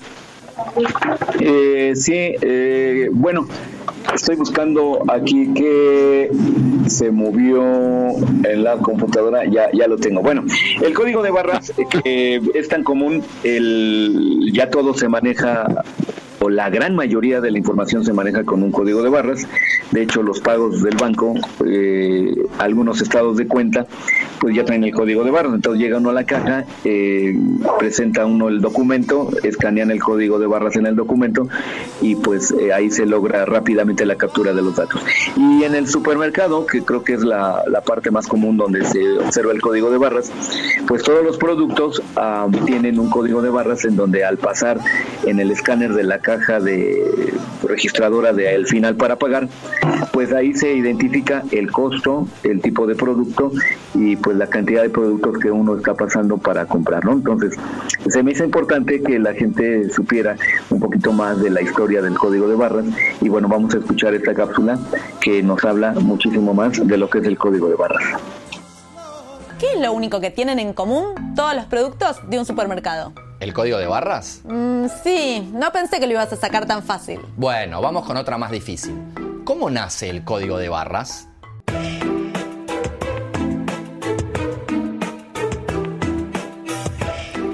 1948, en Pensilvania, Estados Unidos, El gerente de un supermercado le pide al decano de la Universidad Drexel, crear un sistema para automatizar el cobro en la línea de cajas. Bernard Silver, Un graduado del Instituto de Tecnología de Drexler escucha la conversación. y le propone a su colega Joseph Woodland buscar una solución. Desarrollan un método con tinta fluorescente que se lee con luz ultravioleta. Pero el dispositivo no resulta del todo útil. Y además es muy caro. Woodland decide que necesita más tiempo para pensar. Deja la universidad y se instala en lo de sus abuelos en Miami. Lo primero que debe resolver es cómo codificar la información. Decide usar el famoso código Morse en un sistema gráfico. Cuenta la leyenda que la gran idea le llega en un día de playa Woodland mete cuatro dedos en la arena, y marca cuatro líneas, descubre que puede reemplazar los puntos y rayas del código Morse. por líneas anchas o angostas. Así, la información sería codificada por la presencia o ausencia de una o más de las líneas. Woodland vuelve a mover los dedos sobre la arena y los gira formando un círculo. Surge el primer boceto de código de barras circular. Circular para que se pueda leer en cualquier dirección, Los códigos son un conjunto de barras circulares concéntricas con espacios de distintos anchos. y están impresos en etiquetas sobre los productos, Pero la industria necesita ponerse de acuerdo sobre un esquema estándar de codificación. que sea igual para todos los productores y distribuidores. En 1973, El ingeniero George Laurer que trabaja para la empresa IBM va más lejos con la idea, y desarrolla el código de identificación de productos comestibles. con las rayas verticales que hoy conocemos. En 1974, En un supermercado de Ohio, se usa el primer escáner de código de barras. con un paquete de chicles. Durante las décadas siguientes, este sistema se expande por todo el mundo. Y hoy está presente en todos los productos de supermercado. La idea del código de barras tardó 25 años en volverse eficaz. Porque toda buena idea solo puede desarrollarse con Mucho tiempo mucha gente comprometida con la investigación y la transmisión de esa idea. Aquí estamos, México. Esperamos tus comentarios a nuestro WhatsApp 56 294 1459. 56 294 1459. Continuamos. Muy bien, amigos, pues ya sabemos lo que es el código de barras y bueno, ahorita estábamos hablando fuera del aire, lo que eh, eh, implicaría a lo mejor tener un modo de identificación de cada persona. Eh, les estaba explicando a mis compañeras y a Miguel que He sabido de casos en los que una persona que sufrió algún accidente, pues eh, gente con sin escrúpulos eh, roba a esas personas, ¿no? Les quita la cartera, les quita algún algo que los puede identificar. Entonces, al no tener una identificación esa persona, pues eh, si muere en el hospital o si está en coma en el hospital, ¿a quién le avisan? ¿Cómo saben quién es esa persona? Eh, esto es un riesgo porque de hecho le pasó a una amiga que su hermano que padecía de las facultades mentales eh, se les escapaba, ¿no? A pesar de que lo cuidaban o lo encerraban, pues él veía cómo, pero se escapaba. Nunca apareció. Entonces, eh, en la búsqueda de esta persona iban a los semefos a ver a las personas que habían encontrado ahí en calidad de desconocidos pero no tenían ningún dato de esos desconocidos y nada más tenían el cuerpo ahí y decían pues pásele a ver si la persona que está ahí pues es su familiar entonces en realidad hay muchas personas que están en calidad de desconocidos y eso es pues peligroso, es, es triste y yo pongo a pensar en una persona que si yo llegase a caer en una pues no vas a saber quién soy. Entonces esa era la razón de, eh, de alguna manera eh, tatuar el CURP o algún dato que me identificara quién es. Pero bueno, eh, adelante Miguel y mm, si quieren comentar algo al- acerca de esto, adelante. Es una buena idea, o sea, ya viéndolo desde ahí, pues sí es una, una buena idea, un buen mecanismo para tener reconocimiento. Ahora yo me pregunto, ¿qué hacen con todas esas personas en CEMEFO que no las ubican, que no las identifican? Ah, bueno, están, eh, están un, el protocolo dice que deben de estar como 25 días. Eh, después de que nadie los reclama, el protocolo dice que deben de tomar eh, huellas dactilares, fotografías de cómo esté el cuerpo. Desde el momento que llega lo deben de hacer. Pero estamos en México y no lo hacen, no toman fotografías. Ah, mi amiga cuando iba a buscar a su hermano, ella dijo, oiga, ¿y no tienen fotos de las personas que han estado aquí que ya no están en el CMFO? Él le dice, ay señora, ¿cómo vamos a estar tomando fotografías de todo el que llega aquí? O sea, no, no tomamos fotos. Bueno, Entonces, algunos cuerpos los, los donan, por llamarlo de alguna manera, a las facultades de medicina o institutos de investigación para los estudiantes de medicina o de alguna especialidad, o bien los donan al CEMEFO para hacer también estudios de etc. Y los que no, se van a la fosa común. Eh, se, se deben de juntar determinado número de, de personas desaparecidas para que en uno de los panteones abren una, una fosa como de unos 5 por 5 metros, 5 por 10, y apilan a los difuntos, a los cadáveres, eh, de manera, pues que será, se irán unos 15, 20 por cada, por cada vez que hacen eso y pues deberían de ponerles una placa y un orden, eh, por lo menos desde qué agencia viene, de qué número de carpeta de investigación, etc., pero no lo hacen, ¿no? Entonces ahí se va la fosa común, cierran esa fosa común, a veces la hacen muy profunda y hacen dos niveles de dos, por llamarlo, se oye feo, pero dos camadas de cadáveres y pues ahí haciendo eso. Pero bueno, eso es lo que lo triste que Ups, no manches, sabía este dato. Qué triste, qué triste terminar en esta situación. Entonces, bueno, chicos, terminar uno en calidad de desconocido y en una fosa común o en una facultad de medicina, pues no está padre. Pues mira, en una facultad de medicina como, des- como sea, estás aportando algo. Bueno, Pero, eso sí. pero ya pues allá olvidado, que nadie sepa ni qué, pues tú dices, pues, líbranos de todo mal. Sí, triste. Bueno, chicos, pues bueno, cada quien le llega a su hora, ¿no? Así que, pues, que no podemos nosotros ir. Entonces, vamos a eh, continuar y justamente vamos con algo de cómo lograr ser puntual. Eh, hay una característica que tenemos, sobre todo los chilangos, es de ser impuntuales.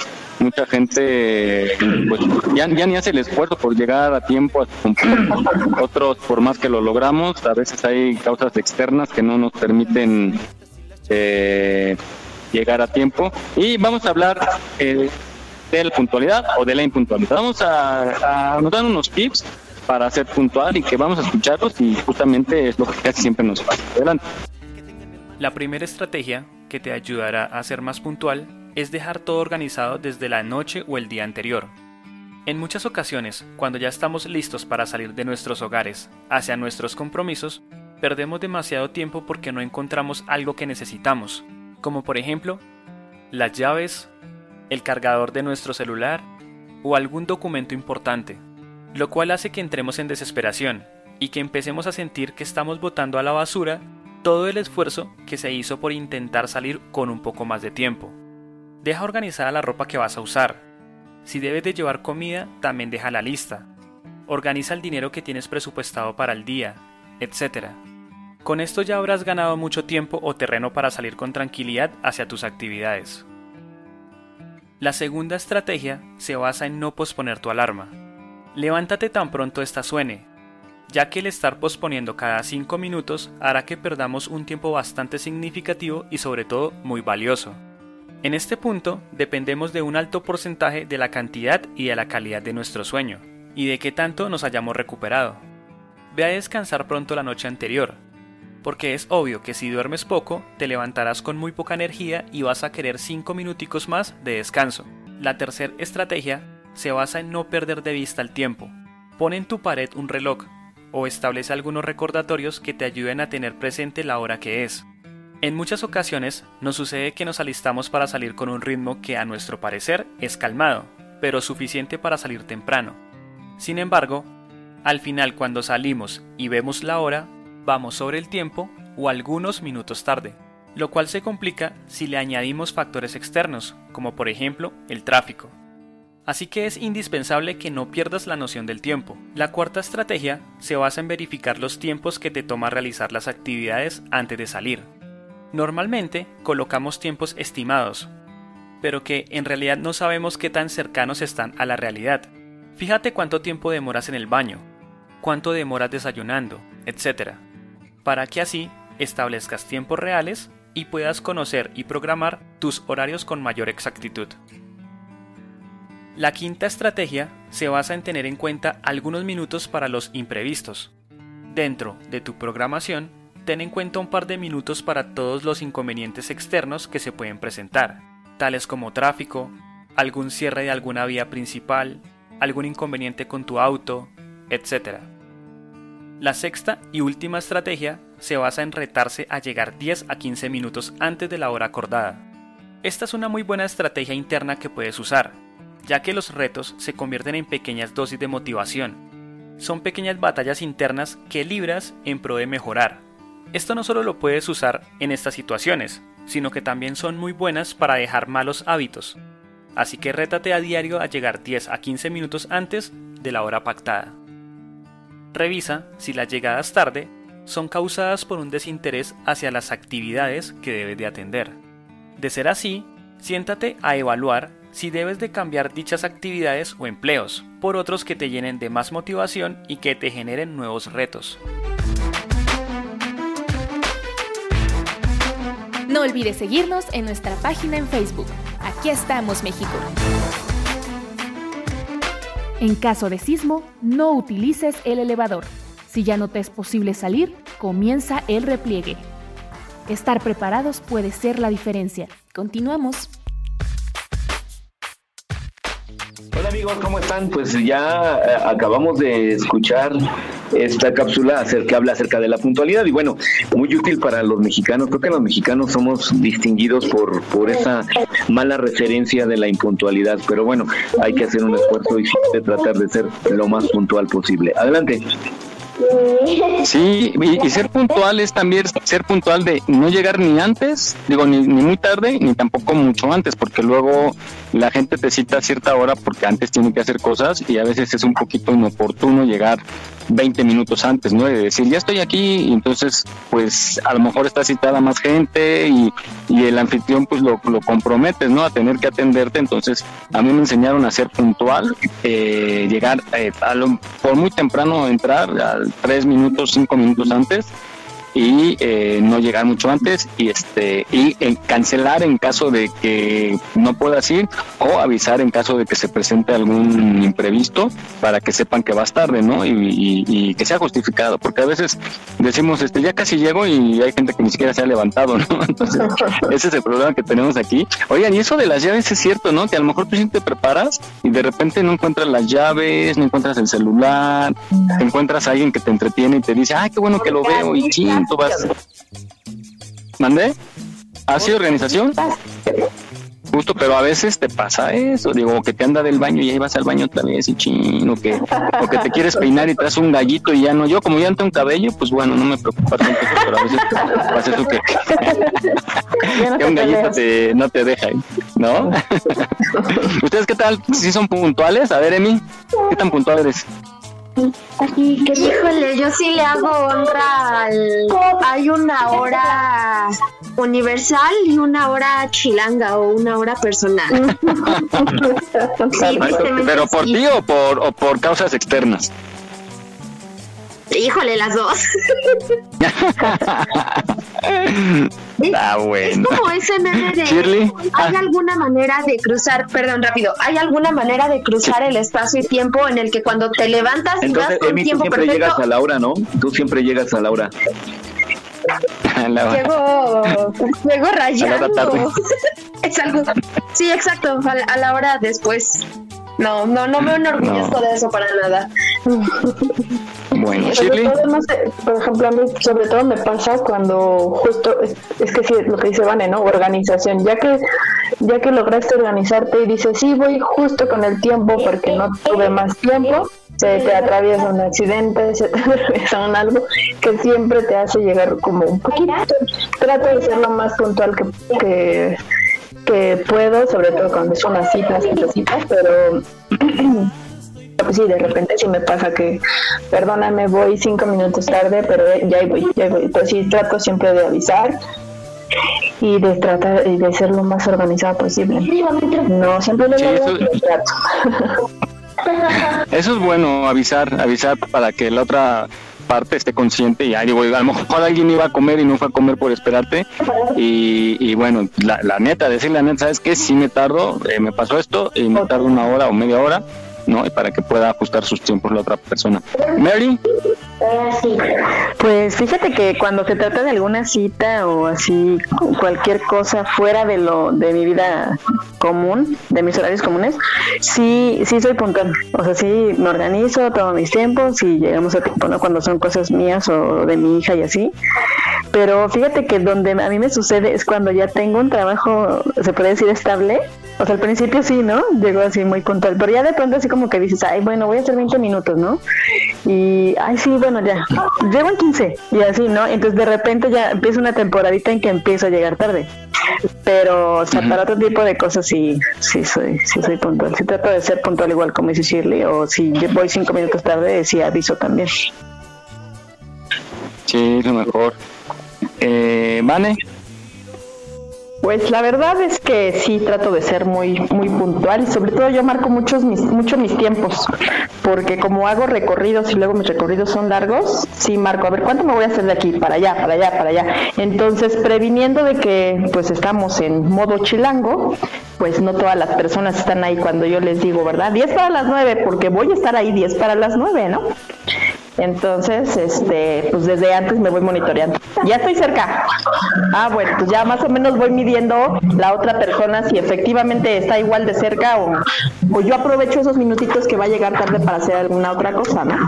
Pero te redondean, ¿no, Vané? Sí. No te redondean 9.50 y a las 10, ¿no? Sí, sí, claro.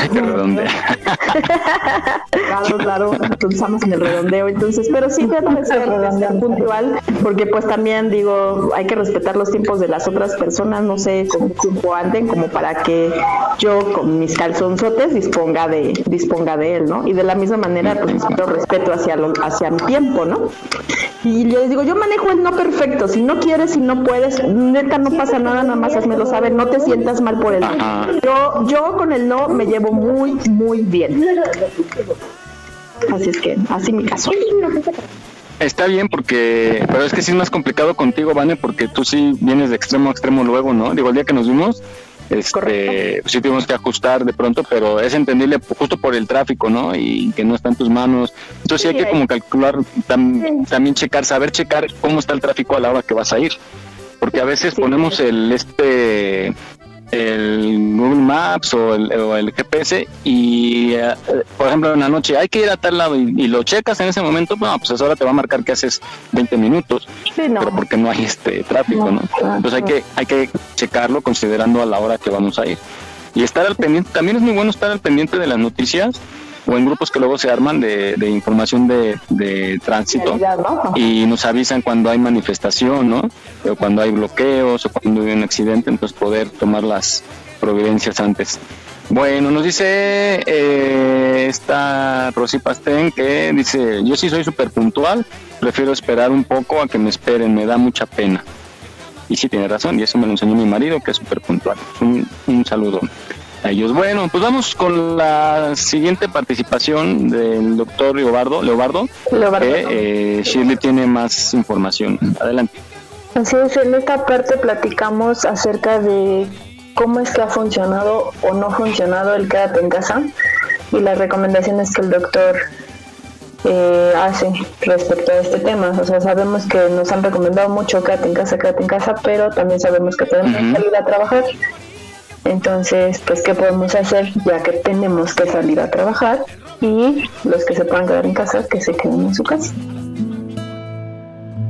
¿Qué mensaje le podemos dar a la gente para que entienda la magnitud de la situación? Porque hay gente que sigue sin pen- pensando más bien que no es o que no es cierto o que no es tan letal como lo están manejando. Sí, mira, desde el inicio de la pandemia, pues se, se promovió mucho el quédate en casa, pero, pero desafortunadamente hay mucha razón en que nuestra población tiene que trabajar.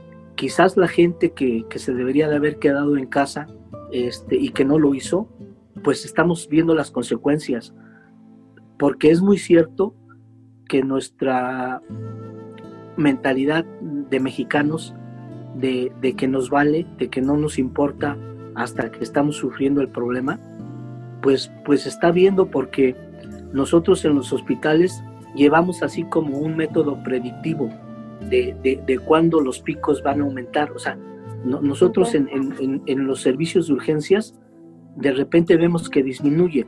Y, pero por ejemplo, ahorita en diciembre, en diciembre para, para México, para nosotros los mexicanos, fue un mes, en lugar de alegría, sabemos que no fue así, pero, pero por las fiestas de diciembre, sabemos que, que los mexicanos no se van a guardar en su casa.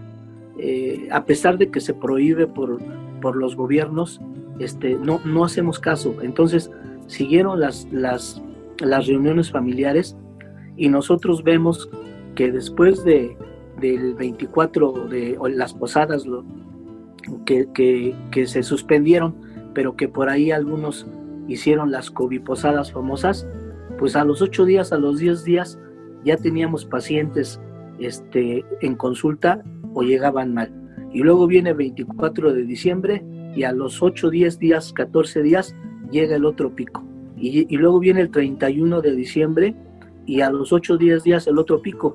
Y luego llega, ahorita, ahorita estamos sufriendo el, el, el 6 de enero. Ahorita estamos en el pico del 6 de enero, de toda la gente que no se guardó, porque, porque pues lógicamente salen a comprar los juguetes de los niños que no podemos evitar a veces la costumbre, la tradición. Y entonces ahorita está el pico del 6 de enero. Entonces esperemos que a finales de enero empiece a disminuir o febrero y ya en marzo a lo mejor nuestra capacidad de los hospitales ya empiezan a mejorar.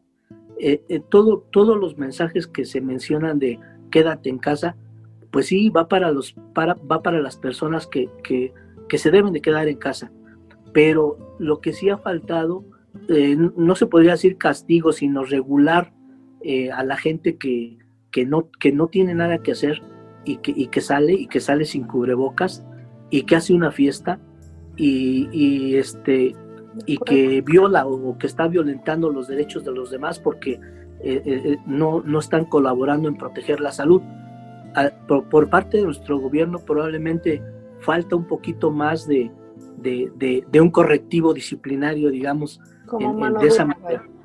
Entonces, desde un inicio tendríamos que haber eh, establecido bien eh, que la gente no, no, no se reúna porque esa es la, la manera de contagio.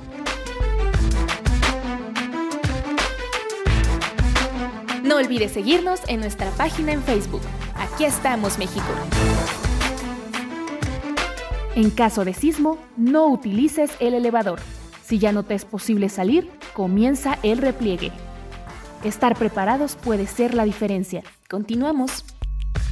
Bueno, eh, es información importante, muy importante, lo decíamos que eh, ante esta situación hay que tomar las precauciones debidas y eh, todas estas experiencias que nos está platicando, pues nos hacen tomar más conciencia. Ojalá la gente de verdad lo haga, porque yo sigo viendo eh, mucha gente sin cubreboca, mucha gente rebelándose, mucha gente eh, diciendo que no existe.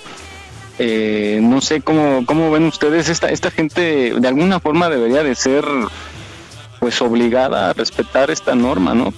Pues yo creo que seguimos en lo, en lo que hemos dicho desde un principio, no bajar la guardia, hacer caso a las autoridades, ser responsable con nuestra salud, conciencia. Parecemos este como merolico, ¿no? Con, dando los, los mismos consejos, pero pues si ya sabemos que eso es lo que ha funcionado en otros países, pues apliquémoslos.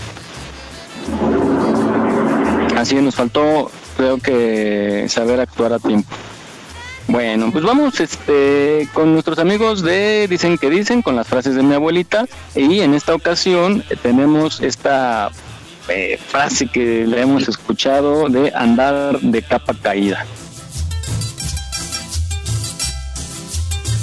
Pero al verme de capa caída, no más te reías. Y. Es una expresión que también se utiliza mucho, que nos viene de hecho desde el virreinato y que todavía lo seguimos utilizando eh, con bastante regularidad sin que sepamos realmente qué significa. En la época del virreinato las personas nobles, las de cierto nivel eh, o, los, o los de cierto poder económico utilizaban, aparte de sus ropas, una capa generalmente de alguna tela muy elegante como terciopelo, que supuestamente era para evitar que se ensuciara la ropa, pero en realidad era más bien para hacerse lucir, para verse, etc. En aquel tiempo, las, mientras más fina era una, era una ropa, solía pesar más. Por lo tanto, una capa de terciopelo y piel, etcétera, era una capa muy pesada. Por lo que eh, tenía que irse acomodando, tenía que irse levantando con cierta regularidad. Obviamente eso requería un cierto estado de ánimo y una, eh, y una cierta energía para poder hacerlo. Cuando muchas personas están demasiado desganadas, están demasiado deprimidas o simplemente las cosas no les están eh, yendo bien, muchas veces no, no levantaban con la misma regularidad la capa o no la acomodaban y se iba cayendo, se iba bajando hasta que a veces quedaba nada más sostenida por los hombros. Y ya la gente sabía que si alguien traía la capa hasta ese nivel era porque realmente no estaba con el ánimo o con el espíritu para tenerla en su lugar. A partir de entonces, cuando alguien se ve deprimido, cuando alguien se ve desganado, cuando alguien se ve triste, se dice que anda de capa caída. Por tu estoy así, la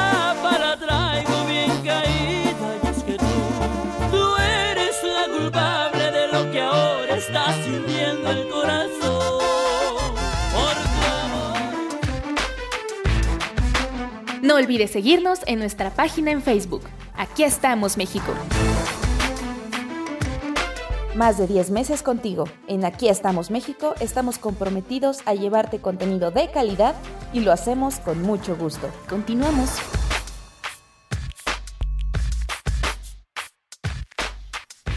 Muy bien amigos, pues estamos de regreso, ya sabemos ahora que no hay que andar de capa caída, hay que andar con mucho ánimo y pues adelante Miguel. Pues sí, ¿en qué, en qué, en qué casos andamos de capa caída? En el amor sobre todo, ¿no? Con tantas bajas, ¿no? Con el Ah, desempleo. bueno, sí, el desempleo, cierto, cuando vas a buscar una chamba y no, Y no te llaman. ah, y no te Pero llaman. yo te llamo. Gracias por participar. Cuando vas a Creo que cobrar y te dicen, cuando le vas a cobrar y te dicen, no, es que fue a la tienda, pero ahorita regresa, ¿no? Y no llega. ya te regresa, ya cuentas con el dinero. Cuando te dice la novia que ahorita no, que después. Ah, no, sí, hay muchos, muchos momentos. Eh, vamos a darnos tiempo. ¿Y se intercambian relojes? Anda. Anda. Ese ya es de sábana caída, Vane. Ah, no, bueno. Bueno, oigan, pues ya eh, despedimos a Mary desde Puerto Vallarta. Tiene algunas cosas que hacer, se retira. Gracias, Mary, por estar el día de hoy. Adiós. Chicos, muchas gracias. Nos escuchamos dentro de ocho días. Y bueno, no me quiero ir sin saludar a mi familia que nos está escuchando: mi mamá, mi papá, mi hermana Nancy, mis hermanos Javier y Gerardo. Los amo y los extraño muchísimo. Y gracias a ustedes, chicos. y dentro de ocho días nos escuchamos. Gracias a los que nos escuchan. Cuídense mucho. Bye. Bye. Luego voy a pedir mi canción. Bye, chicos. Gracias, gracias. Gracias, Mary. Ay, traes toda la actitud. Sí, Eso, es para que sepa que se le quiere, cara. eh, eh. Ya vamos a lo serio. Vamos contigo, Shirley, que nos presentas la tercera entrega con el doctor Leobardo Domínguez. Adelante. Así es, en esta parte hablamos de cómo ya se están saturando los hospitales y cómo ha ido evolucionando desde que empezó la pandemia hasta pues hasta estos momentos en los que ya estamos con números rojos y que los hospitales pues están ya no saben qué hacer porque ya no tienen espacio y cómo es la llegada de un paciente al hospital y cómo es el procedimiento para su ingreso. Vamos a escucharlo.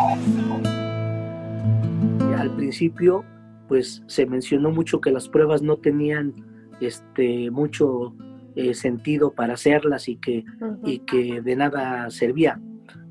Ahorita estamos haciendo muchas pruebas rápidas porque, porque ya comprendimos y ya vimos que la manera de detectar a, los pacientes, sobre todo asintomáticos, con un solo síntoma ya ahorita, si te duele la cabeza este, o, o te duele la garganta, eh, eh, ya, ya te puedes hacer una prueba rápida y ya puedes saber si estás contagiada y te la dan, te la dan en tres minutos, en cinco minutos.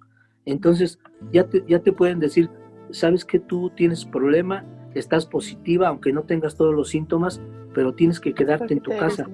Eso no se hizo desde un inicio y entonces no pudimos controlar todos los pacientes asintomáticos que andaban en la calle y que ahorita siguen andando en la calle. Hay mucha, muchos de, todos los pacientes que llegan a urgencias y que, le hemos, que les hemos hecho prueba ahorita eh, para detectar, yo te debo decir que de 10 que llegan en, a, una, en una hora, digamos, 8 o 7 han salido positivos. Y, y, no llegan con muchos síntomas. Son de los que andan caminando, son los que andan en su trabajo y, este, y, nadie, y nadie los detecta.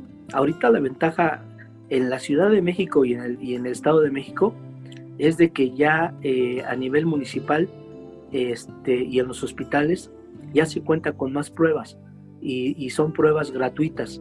Entonces este, la, la, gente puede ir y solicitar una prueba si ha tenido sintomatología, la mínima sintomatología.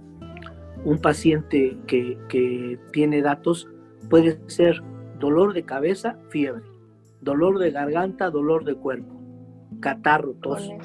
Con eso, con eso nosotros ya sospechamos en que tenga este, infección por coronavirus y con eso ya está indicado hacerle una prueba rápida para detectarlo y mandarlo a su casa, ponerlo en cuarentena. Este, pero eso no lo hicimos durante toda la pandemia, no lo hicimos. Ahorita ya lo estamos haciendo, pero ya cuando tenemos muchos casos, si tú llegas a un servicio de urgencias al entrar, vas a ver muchos pacientes ya no, ya no de una enfermedad crónica normal, sino ya los servicios de urgencias y los hospitales convertidos en, hospitales totalmente este, COVID. Entonces, eh, actualmente cualquier paciente que llega al servicio de urgencias, nosotros ya lo consideramos potencialmente infectado. Entonces, ¿por qué? porque hemos detectado pacientes con dolor abdominal que sospechamos de un apéndice y sale con, con COVID. Eh, paciente que llega con deshidratación y sale con COVID. La prueba puede salir este, eh, con un falso... Negativo. sí, pero, pero el paciente puede estar positivo. Entonces, la tomografía para nosotros en, en los hospitales y la radiografía de tórax ha sido básica porque son los primeros estudios que nosotros aplicamos al paciente y ahí nos damos cuenta que el paciente está, está infectado. A veces el equipo médico no está preparado para eso porque hay urgencias respiratorias y hay urgencias no respiratorias. Mucha gente llega por urgencias no respiratorias, pero al momento que se les da la consulta, se detectan y se mandan a los consultorios respiratorios donde ya se les hace un estudio epidemiológico, se les puede hacer la prueba ahora ya se les hace la radiografía o una tomografía y entonces ahí es donde ya diagnosticamos que el paciente está con, con, COVID, ¿no? Que tiene datos de la enfermedad.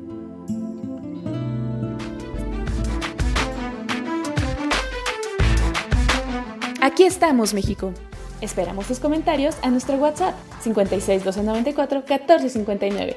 56 294 1459. Más de 10 meses contigo. En Aquí estamos México estamos comprometidos a llevarte contenido de calidad y lo hacemos con mucho gusto. Continuamos. Ya estamos aquí de regreso, son las 12 con 31 minutos. Adelante, Miguel. Pues bueno, muy interesante, Shirley. Eh, si quieres redondear, eh, eh, tenemos más para la próxima semana, ¿no? Así es, la próxima semana tenemos dos entregas más en la que hablaremos de la vacunación y eh, pues no dejen de escucharlo porque de verdad es muy interesante ya escucharlo de viva voz de alguien que está tan tan metido en, un hospital y atendiendo directamente a la gente. Y por cierto quiero mandarle un saludo muy muy fraternal al doctor porque el día de ayer tuvo una pérdida importante en su familia y pues le mando todas mis condolencias tanto de parte mía como de mi familia que lo conocemos todos y pues Muchas gracias por todo lo que nos, nos apoya siempre. Así es, le mandamos también un abrazo de parte de Radio Luz y del programa Aquí estamos México, estamos con él. Y pues agradeciéndole esta información que nos da de primera mano, ¿no? Eso es lo que hay que tomar en cuenta, que nos está diciendo un médico que está en línea de batalla y hay que tomar en cuenta todo lo que nos dice, todos los consejos y todas las anécdotas que nos está mandando. Bueno, pues hemos llegado al final. Muchísimas gracias. Eh, estuvo divertido, estuvo entretenido, estuvo peleado, muy peleado. Eh, entonces este, se queda pendiente ese tema para otro día. Y eh, pues agradeciendo, agradeciéndoles eh, que estén con nosotros y nos despedimos. Adelante, Emi.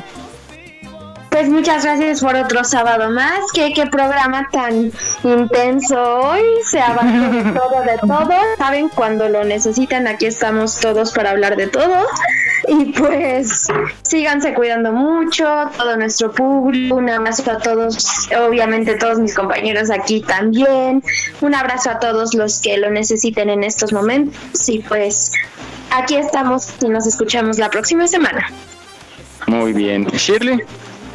Pues yo también me quiero despedir mandándoles muchos abrazos y muchos besos a todos. Y hoy quiero mandar un especial saludo a mi abuelita, que todos los sábados nos escucha. Mi abuelita, doña Tina, que nos escucha desde Cuernavaca, bueno, desde Xochitepec, en Morelos. Le quiero mandar muchos besos, muchos abrazos, la quiero mucho, la extraño mucho y espero pronto poder verla y abrazarla. Perfecto, vaya hasta allá el eh, saludo. Adelante, Vane. Pues les mando un gran abrazo, que la pasen increíble este fin de semana. Procuren no bajar la guardia, que en nuestras manos está salir de esto. Y nos escuchamos dentro de ocho días. Pásenla lindo. Claro que sí. Gracias, pues a mí eh, me resta agradecerle su compañía estas dos horas. Nos escuchamos la próxima semana. Cuídense mucho, por favor, y la recomendación al menor síntoma, acudan al médico. No se esperen, atiéndanse para que salgamos adelante en caso de eh, estar contagiados.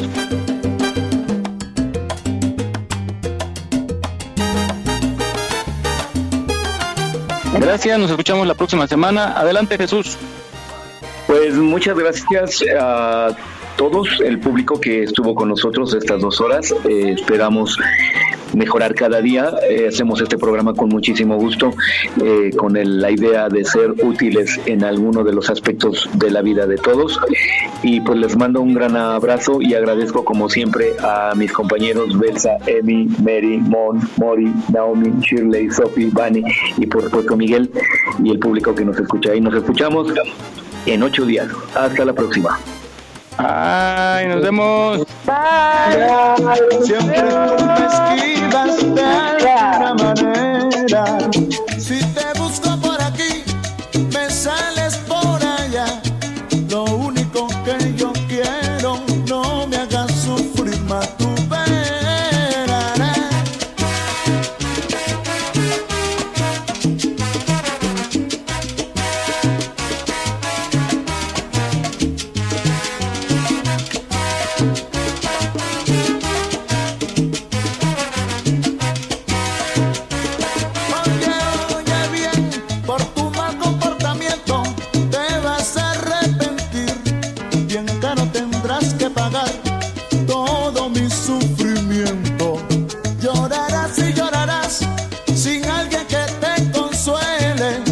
Así te darás de cuenta que si te engañan duele.